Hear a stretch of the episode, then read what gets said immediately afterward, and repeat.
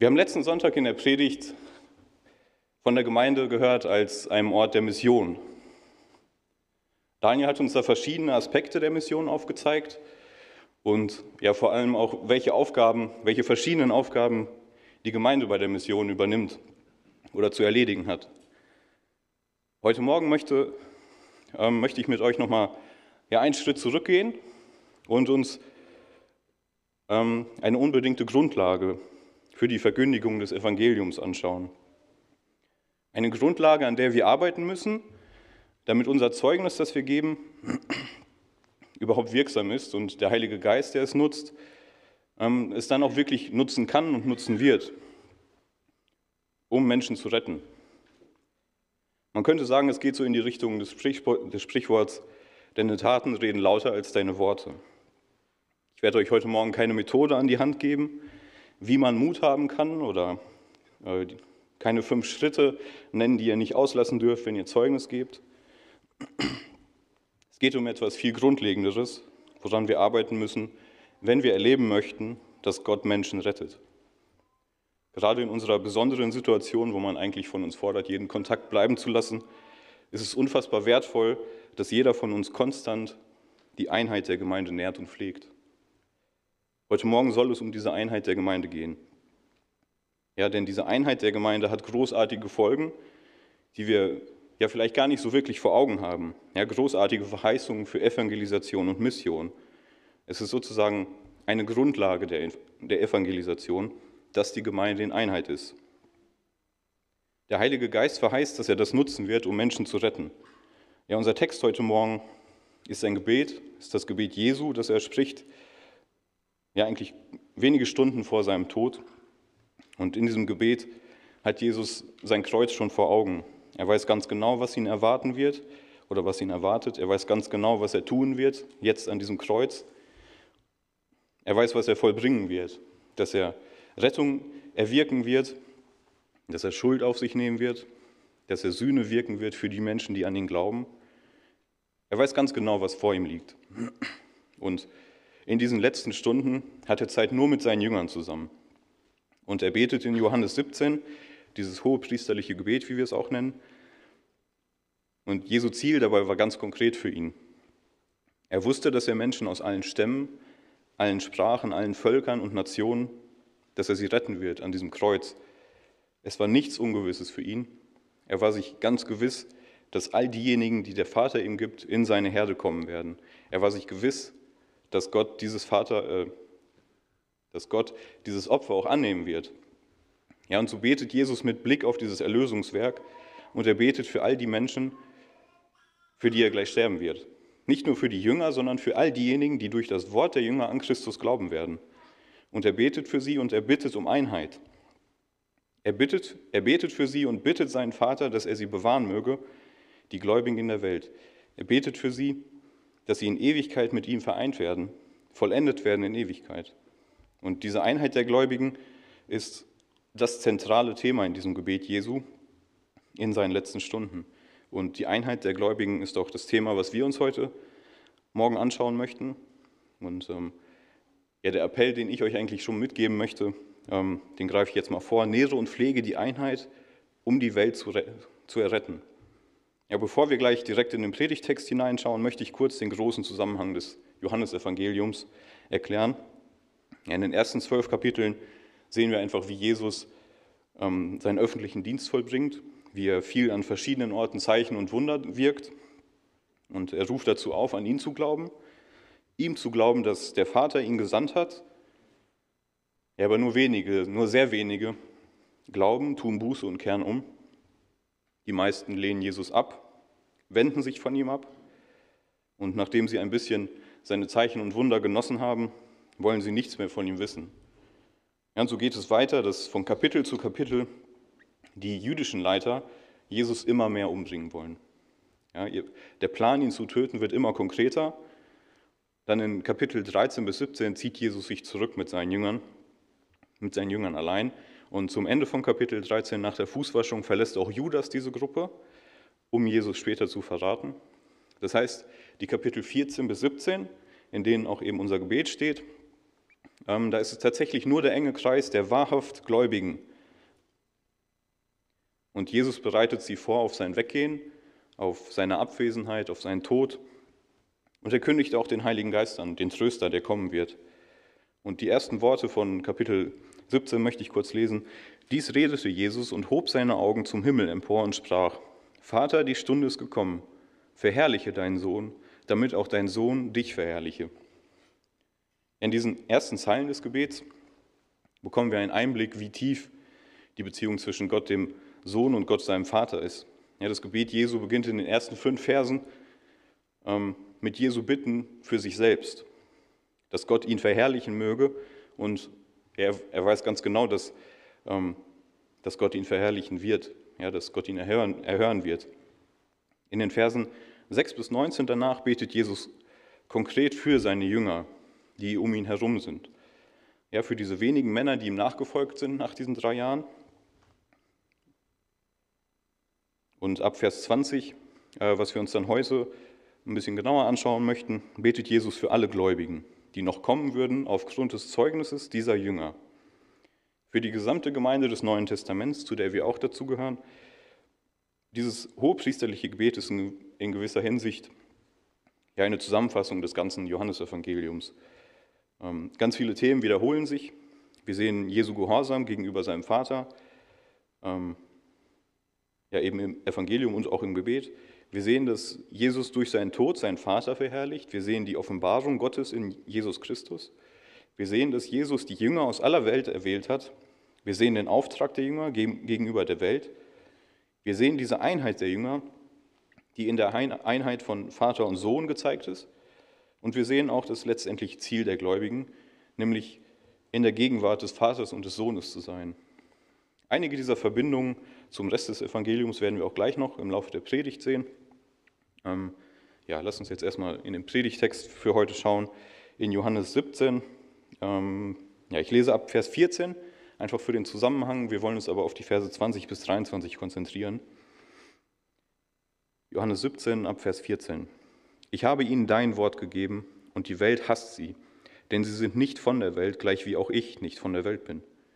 Ich bitte nicht, dass du sie aus der Welt nimmst, sondern dass du sie bewahrst vor dem Bösen. Sie sind nicht von der Welt, gleich wie auch ich nicht von der Welt bin. Heilige sie in deiner Wahrheit, dein Wort ist Wahrheit. Gleich wie du mich in die Welt gesandt hast, so sende auch ich sie in die Welt. Und ich heilige mich selbst für, für sie, damit auch sie geheiligt seien in Wahrheit. Ich bitte aber nicht nur für diese allein, sondern auch für die, welche durch ihr Wort an mich glauben werden, auf dass sie alle eins seien, gleich wie du, Vater, in mir und ich in dir, auf dass auch sie in uns eins seien, damit die Welt glaube, dass du mich gesandt hast.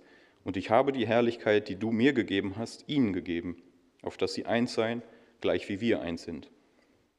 Ich in ihnen und du in mir, damit sie zu vollendeter Einheit gelangen, und damit die Welt erkenne, dass du mich gesandt hast und sie liebst, gleich wie du mich liebst. Ja, der Text ist äh, relativ lang und ich möchte auch nur einige Punkte herausgreifen, einige Prinzipien aufzeigen ähm, ja, und so ein paar Anwendungen herausarbeiten, die wir in dem Text finden. Als erstes sehen wir, dass Jesus eine ganz klare Voraussetzung für die Einheit hat. Diese Voraussetzung für die Einheit ist der Glaube. Und es wird heute in der Welt auch viel über Einheit gesprochen und die meiste Einheit, um die es geht, die wird irgendwie von außen erzeugt. Die Voraussetzung der Einheit, die Jesus meint und in der wir stehen, ist der Glaube und die Wiedergeburt. Jesus beginnt in Vers 20 für alle zukünftigen Gläubigen zu beten und damit auch für uns. Und Jesu Gebet ist sehr ähnlich zu dem Gebet, das er in den Versen zuvor schon für seine Jünger spricht. Und Jetzt, bevor wir sehen, wie diese Einheit aussieht, gibt es eben diese Voraussetzung, den Glauben. Und in Vers 20 heißt es, ich bitte aber nicht für diese allein, sondern auch für die, welche durch ihr Wort an mich glauben werden. Ja, das ist die Bedingung, um die es geht. Welche durch ihr Wort an mich, Christus, glauben werden. Durch das Wort der Jünger werden Menschen zum Glauben kommen. Das ist das Versprechen und das ist die Tatsache. Das Wort war schon immer das Mittel, das Gott genutzt hat, um Menschen zum Glauben zu führen.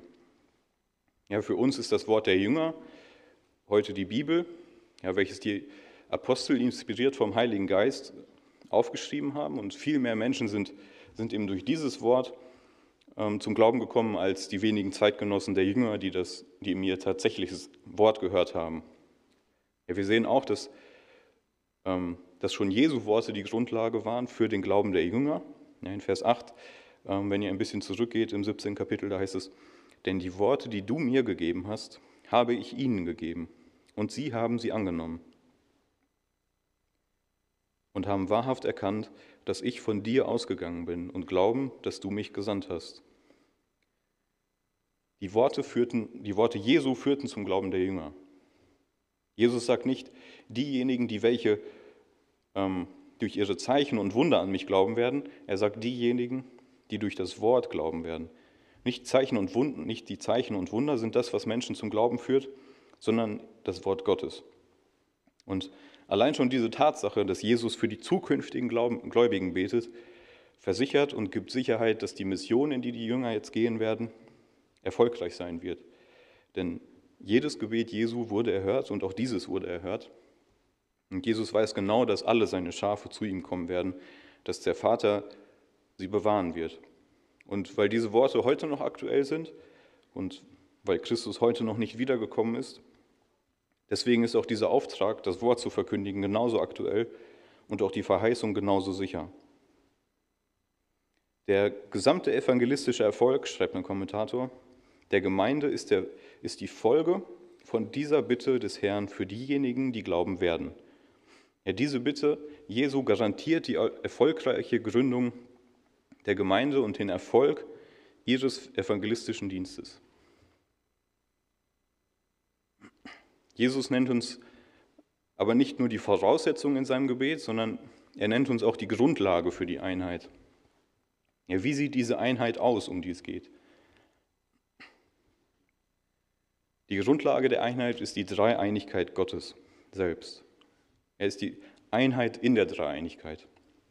So soll unsere Einheit eigentlich aussehen. In den nächsten Versen 20 bis 23 betont Jesus diese besondere Einheit der Gläubigen in Christus und untereinander.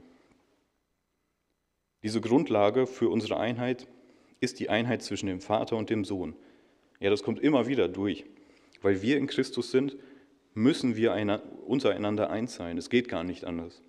Weil der Vater und der Sohn nicht uneins sein können, genauso haben wir, äh, können wir nicht uneins sein. Vers 21 möchte ich nochmal lesen. Auf dass sie alle eins seien, gleich wie du, Vater, in mir und ich in dir. Auf dass auch sie in uns eins seien. Einige Male spricht Jesus von dieser Einheit und er vergleicht sie mit der Einheit, die er, Christus, mit seinem Vater hat. Und welche Verbindung gibt es zwischen Jesu Einheit und seinem Vater und unserer Einheit und Christus? Christus ist in vollkommener Unterordnung zu seinem Vater. Wir sind in vollkommener Unterordnung zu Christus. Christus wurde durch seinen Vater gesandt und wir sind durch Christus gesandt. Christus sagt genau die Worte, die der Vater ihm gibt. Wir reden die Worte, die Christus und der Heilige Geist uns geben.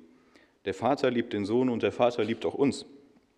Der Vater wohnt in dem Sohn und der Sohn wohnt in uns. Genauso wie die Einheit zwischen dem Vater und dem Sohn eine wundervolle Beziehung ist, genauso ist unsere Einheit in Christus eine wundervolle Beziehung. Alles in dieser Einheit hat den Anfang, hat die Grundlage in der Liebe Gottes zu uns, in dem rettenden Werk Christi für uns. Als wir gerettet wurden, sind wir dieser Familie Gottes hinzugefügt worden. Ja, von diesem Moment an lebt Christus in uns und wir können nicht uneins sein mit den Geschwistern, in denen Christus genauso lebt.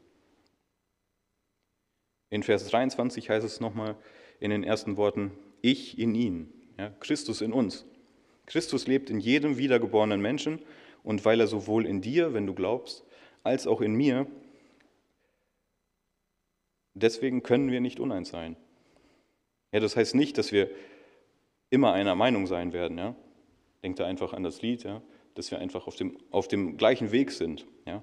Unsere Einheit mit Christus ähm, wird in der Bibel durch viele Bilder verdeutlicht, ja, weil es ein schwer zu verstehendes Konzept ist. Und ähm, genau, ich möchte einfach drei davon einfach mal nennen. Christus ist der Eckstein und wir sind der Tempel. Epheser 2, Vers 19. Christus ist der Weinstock, wir sind die Reben. Johannes 15,5. Christus ist das Haupt, wir sind der Leib. 1. Korinther 6, Vers 15. Ja, das sind nur wenige Beispiele von unserer Einheit in Christus, die wir seit der Wiedergeburt haben. In, Im 2. Petrus äh, 1, Vers 4 lesen wir noch etwas Erklärendes dazu. 2. Petrus 1, Vers 4, durch welche er uns die überaus großen und kostbaren Verheißungen gegeben hat, damit, auch, damit ihr auch dieselben, damit ihr durch dieselben göttlicher Natur teilhaftig werdet. Teilhaftig werden der göttlichen Natur. Anteil bekommen an der göttlichen Natur. Ja, das dürfen wir nicht falsch verstehen und ähm, ja, das einfach zu weit treiben. Es heißt nicht, dass wir göttlich wären, sondern es heißt, dass wir Anteil haben oder Anteil bekommen an der göttlichen Natur zum Zeitpunkt unserer Wiedergeburt. Wir haben einfach neue Eigenschaften bekommen, die wir vorher nicht hatten.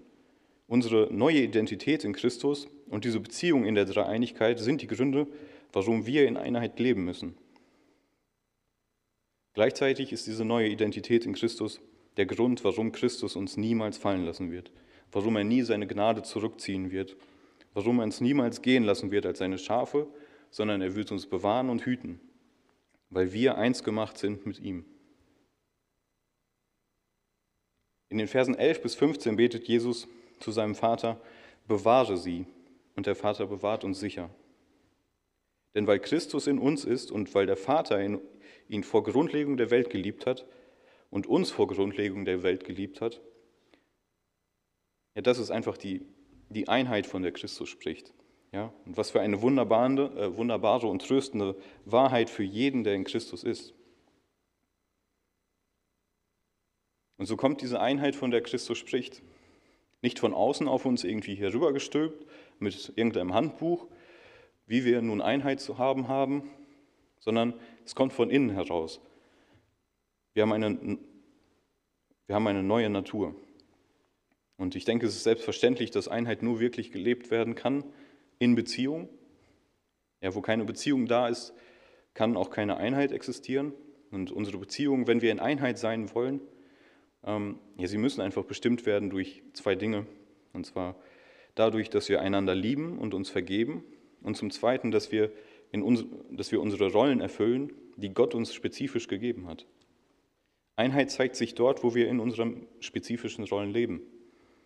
Ja, wir sehen das bei Gott, dass er nicht Einheit schafft, indem er alle gleich macht, sondern wir sehen, dass Gott Einheit schafft durch Vielfalt. Und diese Vielfalt beinhaltet unterschiedliche Rollen in der Gemeinde, im Leib Christi. Diese Rollen unterscheiden sich in geistlichen Gaben, in physischen Begabungen und diese Rollen unterscheiden sich zwischen Mann und Frau. Und wahre Einheit kann nur da entstehen, wo wir unsere gottgegebenen Rollen einnehmen und einander lieben in Unterordnung. Wie schon zuvor gesagt, ist die Dreieinigkeit Grundlage für diese Einheit. Und jetzt stellt euch mal vor, ähm, der Sohn hätte zum Vater gesagt, oh Vater, ich soll Mensch werden. Ich soll Mensch werden und sterben. Die Aufgabe will ich nicht. Ich will lieber deine erfüllen. Oder der Heilige Geist von Christus gesandt sagt, nee, ich lasse mir doch nicht sagen, wo ich hingehe. Ich lasse mir doch nicht sagen, wen ich von Sünde überführen soll. Das kann jemand anderes machen. Ja, vollkommen absurd. So ein, so ein Verhalten finden wir nicht in der Dreieinigkeit. Und warum denken wir dann in Bezug auf unsere Rollen so? Einheit sehen wir in der Dreieinigkeit. Verschiedene Rollen, verschiedene Aufgaben, vollkommene Unterordnung untereinander, vollkommene Liebe. In der Dreieinigkeit zwischen Vater, Sohn und Heiliger Geist. So soll es in unserer Gemeinde eigentlich aussehen. So soll es in unseren Familien aussehen. Ohne, Bezie ohne Beziehungen kann es keine Einheit geben. In einer Beziehung muss die Einheit immer durcheinander lieben, bestimmt werden und dadurch, dass wir unsere Rollen einnehmen, die Gott uns zugewiesen hat. Was wir in dem Text nicht finden, ist, dass wir irgendwie aufgefordert werden, Einheit zu schaffen oder sie irgendwie zu erfinden. Die Einheit ist da.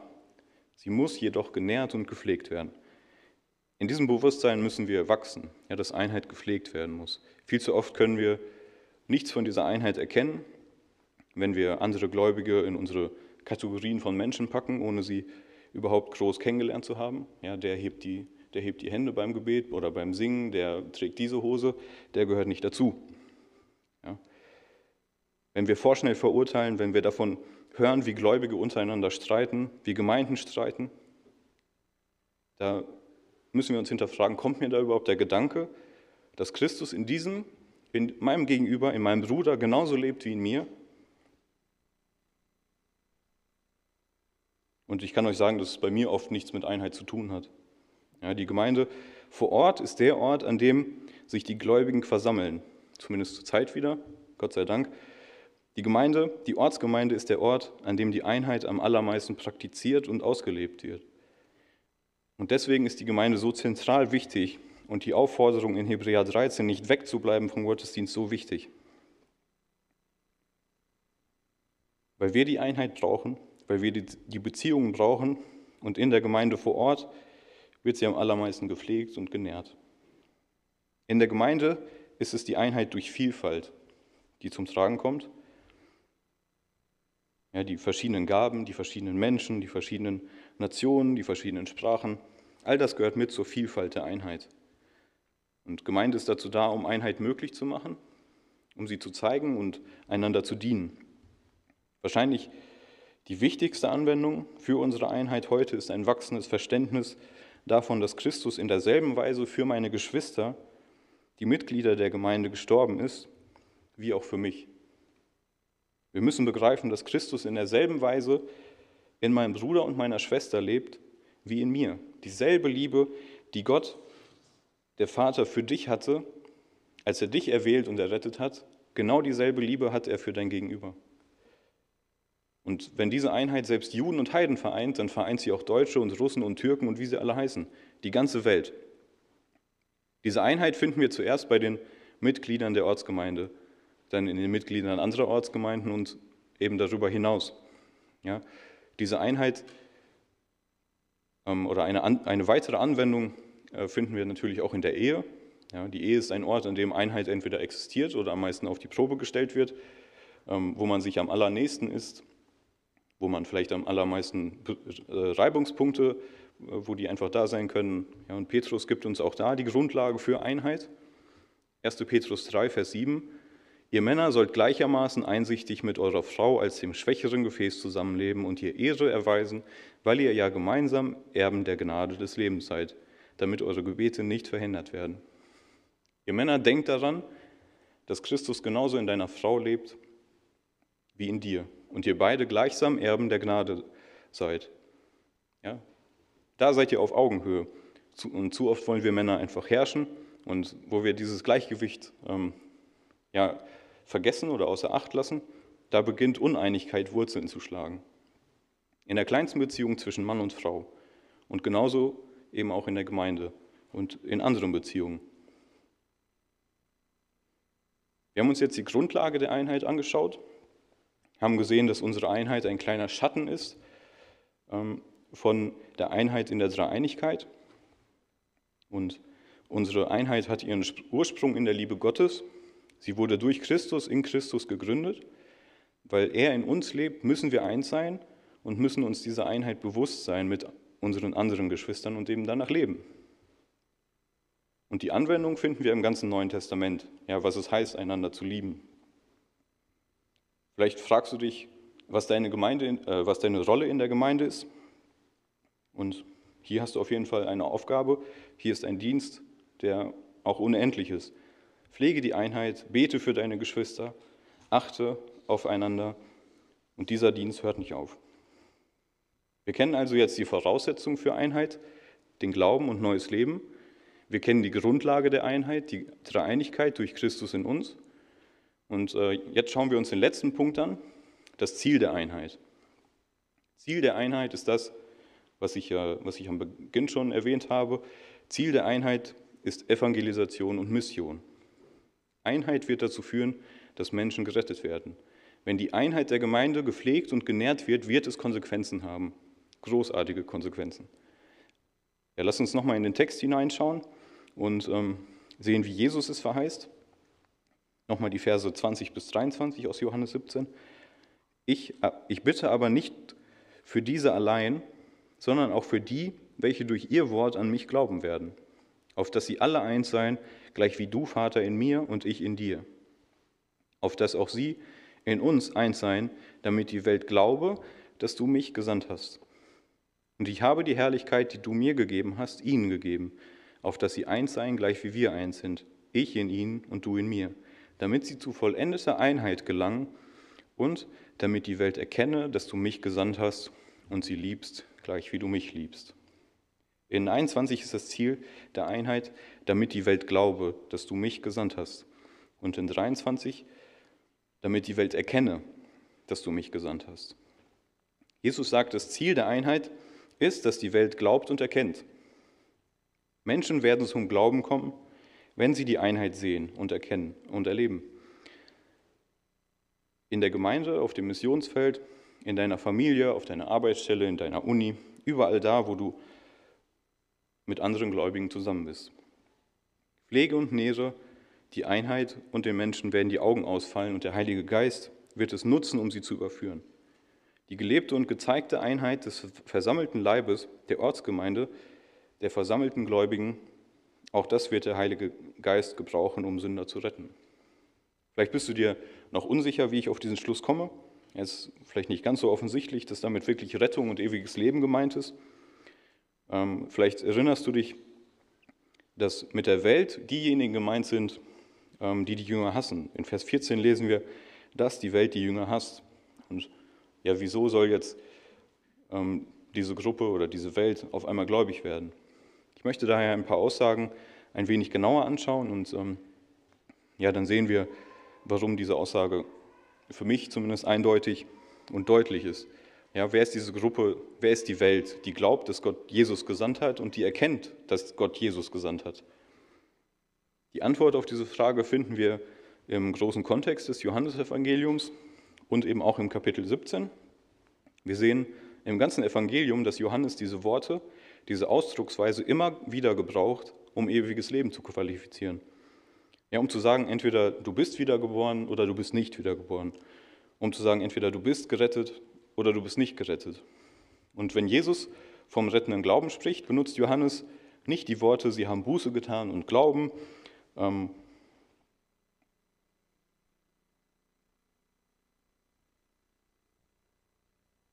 genau. Da benutzt er nicht die Worte, sie haben Buße getan und glauben. Ich bin schon wieder weg. Ja. Dass Christus der Retter, der Herr ist, ja, und diese Begriffe, die wir einfach sonst kennen. Ähm, ich möchte dazu einige Stellen mit euch lesen. Ähm, in Johannes 5 und 6 schauen wir uns einige Verse an und dann eben auch in Johannes 17. In Johannes 5, Vers 24 lesen wir, was ewiges Leben ist. Johannes 5, Vers 24. Wahrlich, wahrlich, ich sage euch, wer mein Wort hört und dem glaubt, der mich gesandt hat, der hat ewiges Leben und kommt nicht ins Gericht, sondern er ist vom Tod zum Leben hindurchgedrungen. Einige Verse später genau die umgekehrte Aussage in Vers 38, Kapitel 5. Und sein Wort habt ihr nicht bleibend in euch, weil ihr dem nicht glaubt, den er gesandt hat. Ja, dieser Ausdruck, der Vater hat mich gesandt, glaubt das doch.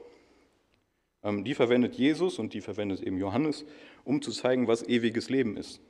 Und wir sehen, dass Johannes in Kapitel 5 und 6 seinen Zuhörern deutlich macht, ähm, dass sie glauben müssen, dass er, Jesus, vom Vater gesandt ist. Das ist die Aufforderung. Glaubt, dass ich vom Vater gesandt bin.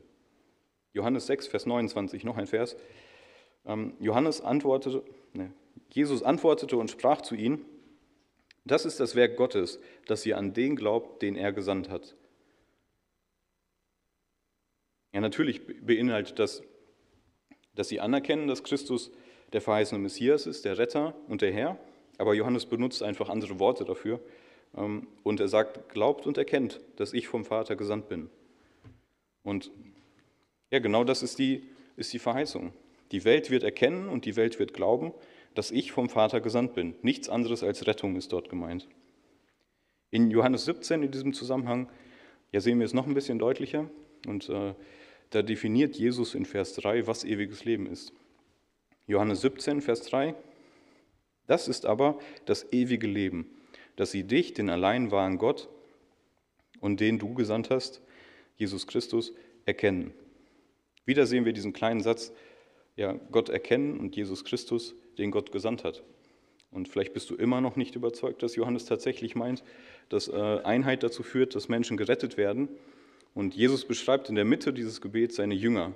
Und ähm, ja, wir wissen, dass diese Jünger, von denen Jesus spricht, tatsächlich wiedergeboren sind. Erstens, weil Judas den Raum schon verlassen hat und äh, zweitens, weil er Judas ganz direkt ausklammert und nicht für ihn betet. Ja, das heißt, diese Jünger sind wiedergeboren und in Vers 8 sagt Jesus, wie ihr Glaube aussieht. Johannes 17, Vers 8. Denn die Worte, die du mir gegeben hast, habe ich ihnen gegeben, und sie haben sie angenommen und haben wahrhaft erkannt, dass ich von dir ausgegangen bin und glauben, dass du mich gesandt hast. Ja, sie erkennen, dass Christus von Gott kommt und sie glauben daran. Das sind die Worte, die Johannes gebraucht, um rettenden Glauben zu beschreiben. Wenn die Einheit in der Gemeinde dazu führt, dass Menschen gerettet werden, bekommt Christus die Ehre dafür. Er ist es, der diese Einheit gegründet hat. Er ist es, der durch den Heiligen Geist diese Einheit nutzt, um Menschen zu sich zu ziehen. Er ist es nicht nur, der rettet, er ist es, der alles macht. Und wenn die Einheit in einer Gemeinde gelebt wird, werden Menschen in der Welt zum Glauben kommen. Wir müssen natürlich reden, wir müssen gehen, aber die Einheit muss da sein, die das Ganze widerspiegelt. Unsere Taten reden lauter als unsere Worte. Was meinst du also, wie wichtig ist die Einheit in der Gemeinde? Wie wichtig ist Einheit für Evangelisation und Mission? Neben Gebet, neben der Predigt, neben dem Wort Gottes, neben dem Zeugnisgeben, da ist die Einheit ein sehr wichtiger Schlüssel für die Evangelisation. Und das Besondere bei der Einheit ist auch, dass jeder mit einbezogen ist. Du kannst nicht passiv bleiben dabei. Ja, vielleicht sagst du, war eine nette Predigt, war nicht für mich. Wenn du nicht aktiv an der Einheit arbeitest, zerstörst du sie schon. Einheit ist ein Schlüssel, an dem jeder beteiligt ist. Du kannst dich nicht entscheiden, passiv zu sein. Ja, Christus lebt in mir, aber ist mir nicht so wichtig, ob er in meinem Gegenüber lebt. Ähm, es ist genauso, als wenn wir Eltern unsere Kinder sehen, die sich streiten, die sich bekämpfen, ähm, die sich streiten, ja, die sich streiten und böse zueinander sind. Ja, dann sagen wir auch, ey Kinder, ihr seid Geschwister, liebt euch gefälligst, ähm, verhaltet euch wie Geschwister. Und genau dasselbe lesen wir hier. Wir haben, einen, wir haben einen Samen in uns, von Gott geboren. Somit bist du gleich eingebunden, wenn du Einheit lebst, in die Kraft und in das Werk der Evangelisation, der Mission. Denn ohne Einheit gibt es keinen Erfolg in Mission. Wenn Uneinigkeit da ist, kann es keinen Erfolg haben, weil der Heilige Geist sagt, er will segnen, wo Einheit da ist. Es beginnt in den kleinsten Kreisen, wo Gläubige zusammen sind. Und es geht so weit, wie wir über andere Gemeinden reden, die das Evangelium glauben. Jeder, der zum Glauben kommt, ist ein Teil von diesem großen Verlangen, das Jesus in Vers 24 zum Ausdruck bringt, wo er sagt, Vater, ich will, dass wo ich bin, auch die bei mir sein, die du mir gegeben hast, damit sie meine Herrlichkeit sehen, die du mir gegeben hast. Denn du hast mich geliebt vor Grundlegung der Welt. Jesus will uns dort im Himmel haben, damit wir Gottes Herrlichkeit sehen, damit wir seine Herrlichkeit sehen, die er von Gott bekommen hat. Alle, die der Vater dem Sohn gegeben hat, müssen versammelt werden. Seine Schafe werden zum Glauben kommen und dieses Werk schreitet voran durch die Einheit in der Gemeinde und unter den Gläubigen. Ich möchte zusammenfassen, was wir heute über Einheit gehört haben. Ähm, eine Einheit mit einer klaren Voraussetzung der Wiedergeburt von Gott. Und wenn du diese Einheit mit Christus selbst persönlich noch nicht kennst, dann suche ihn, suche Christus, komm zu Jesus und bekenne deine, ja, deine Unvollkommenheit, deine Sünde. Denn er will dich eins machen, er will dich heilen, er will dich befreien von der Sünde. Nimm Jesus als deinen Herrn an, als deinen Retter. Ja, seine Arme stehen noch immer offen. Und in dem Moment wirst du dazugehören, zu denen, von denen Christus spricht, mit denen, mit denen er in Ewigkeit, in Herrlichkeit gemeinsam da sein wird. Christus ruft dir heute zu, komm, ich will dich von deiner Schuld befreien. Erkenne und glaube, wie Johannes aufruft, dass Christus der ist, der von Gott ausgegangen ist, dass er der Messias ist, der erwählt wurde, um die Sünden all derer zu tragen, die an ihn glauben. Ohne diese Voraussetzung strebst du vergeblich nach Einheit. Alles wird nur eine, ja, eine äußerliche Einheit sein, die du irgendwie versuchst aufrechtzuerhalten. Aber mit dieser Voraussetzung der Wiedergeburt ist die Einheit da und du musst dir dessen bewusst sein und sie sehen, wie sie in der Dreieinigkeit ist. Und dass Christus in uns wohnt, ist die Grundlage dazu. Ja, wir haben gesehen, dass diese Einheit ein bestimmtes Ziel hat, nämlich Sünder aus der Welt zu erretten, die diese Einheit sehen. Daher nähre und pflege die Einheit, um die Welt zu erreichen. Amen.